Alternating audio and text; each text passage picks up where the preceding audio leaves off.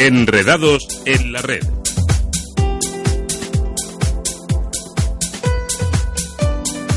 Cuando una persona fallece, la ley establece cómo se han de repartir sus bienes y la proporcionalidad de los mismos a sus herederos, haya o no haya hecho testamento. Pero desde que se han incorporado las nuevas tecnologías, existe otro legado que es el de las redes sociales con todo lo que en ellas se comparte, se compra y se vuelca.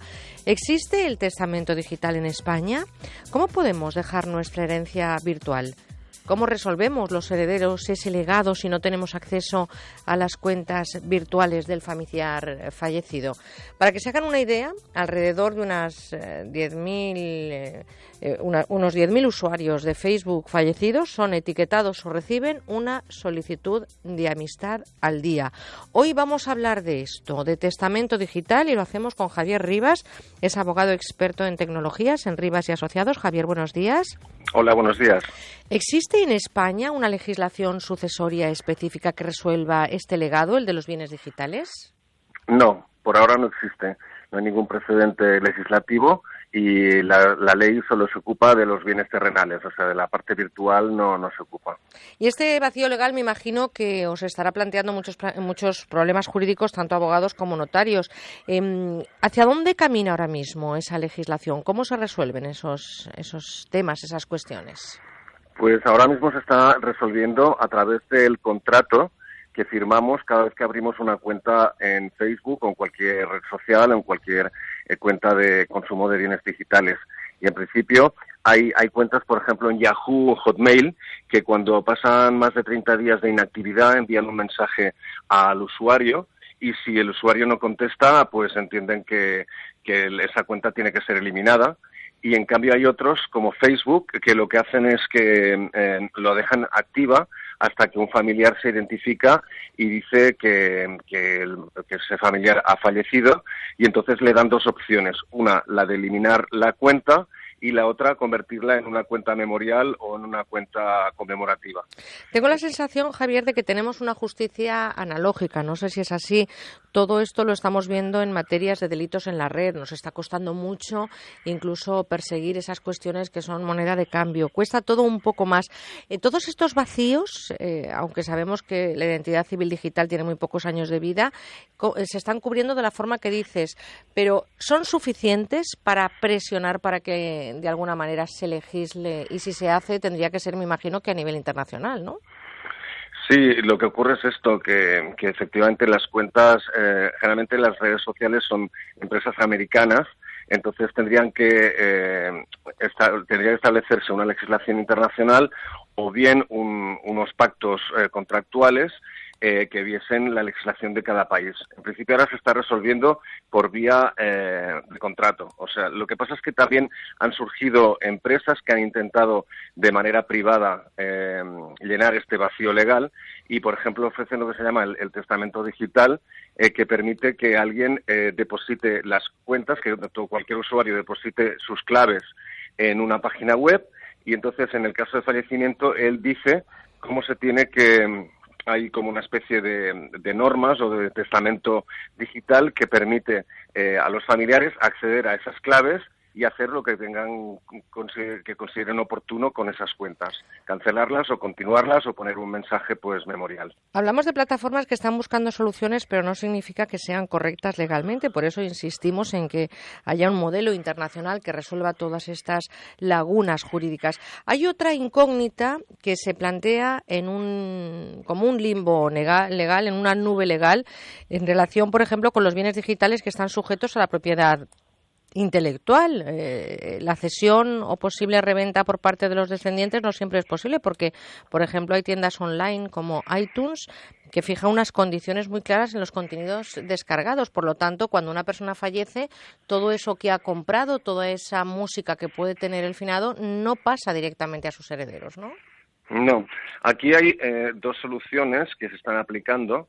Eh, la primera es eh, pasar las claves, o sea, tener las claves disponibles para lo, a través del testamento digital o directamente en un sobre o directamente poniéndolo en, a conocimiento, de los familiares para que puedan continuar con la cuenta activa y aprovechar sus contenidos a pesar de no ser el titular y eso es lo que se está haciendo por la vía de hecho. Eh, pero efectivamente muchas cuentas como iTunes están prohibiendo la cesión de esos contenidos y aquí también hay que tener en cuenta una sentencia que hubo del Tribunal de la Unión Europea en la que se dice que a pesar de que eh, un contenido, esto era específico para el software, pero se podría ampliar a la propiedad intelectual de otros elementos, como la música, las películas, etcétera.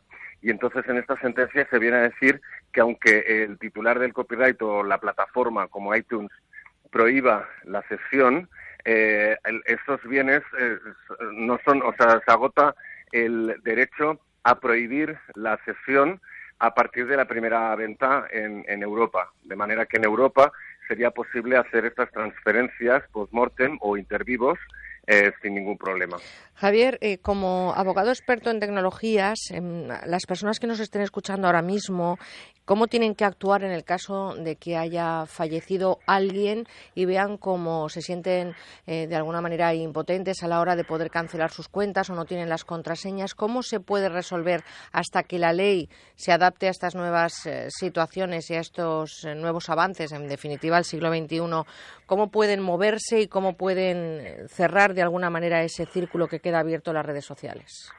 Pues desgraciadamente habrá que ir caso por caso, porque cada mm, plataforma, cada proveedor ofrece soluciones distintas. Habrá que consultar las condiciones generales de contratación eh, de cada plataforma, ver qué, qué, qué, regula en caso de fallecimiento y entonces eh, probablemente haya un sistema mediante el cual eh, haya una comunicación al propietario de la plataforma y eh, eh, acreditando el vínculo familiar directo, porque esa es otra cuestión, que es que en Internet pues es difícil demostrar las cosas porque no hay una presencia, entonces habrá que enviar alguna prueba de, del enlace familiar y entonces eh, o bien solicitar la eliminación de la cuenta o bien solicitar bien de vía por vía directa o judicialmente la transferencia de sus contenidos o la administración de esa cuenta.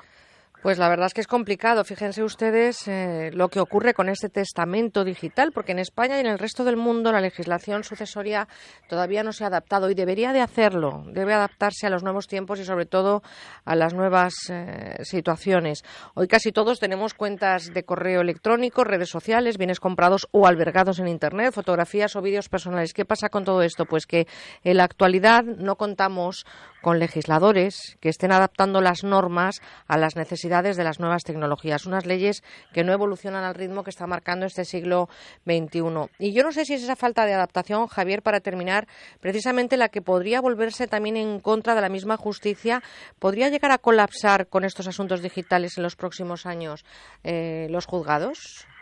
Bueno, hemos visto un caso de, colapso prácticamente administrativo en el caso del derecho al olvido, en que por una sentencia de la Unión Europea eh, Google ha tenido que habilitar un formulario para poder solicitar la cancelación de los datos alegando este derecho, el derecho al olvido.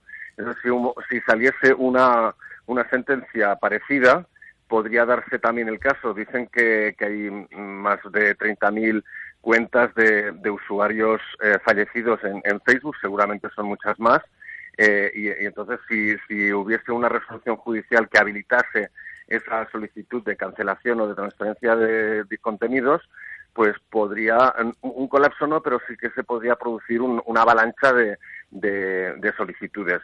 Bueno, pues vamos a esperar que todo llegue por ese camino que es el del sentido común, que a veces es el más ausente, desgraciadamente, y en temas legales es el más necesario. Yo quiero darte las gracias, Javier Rivas, como abogado experto en tecnologías en Rivas y Asociados, este ratito que nos has regalado en este fin de agosto y, por supuesto, por contarnos algo tan importante y del que a veces estamos de este asunto mirando hacia otro lado. Hablamos del testamento digital, que no sé si podríamos dejar también una cláusula en el testamento vital para que eso tuviera más valor jurídico? A lo mejor podría ir por ahí abriéndose una ventanita.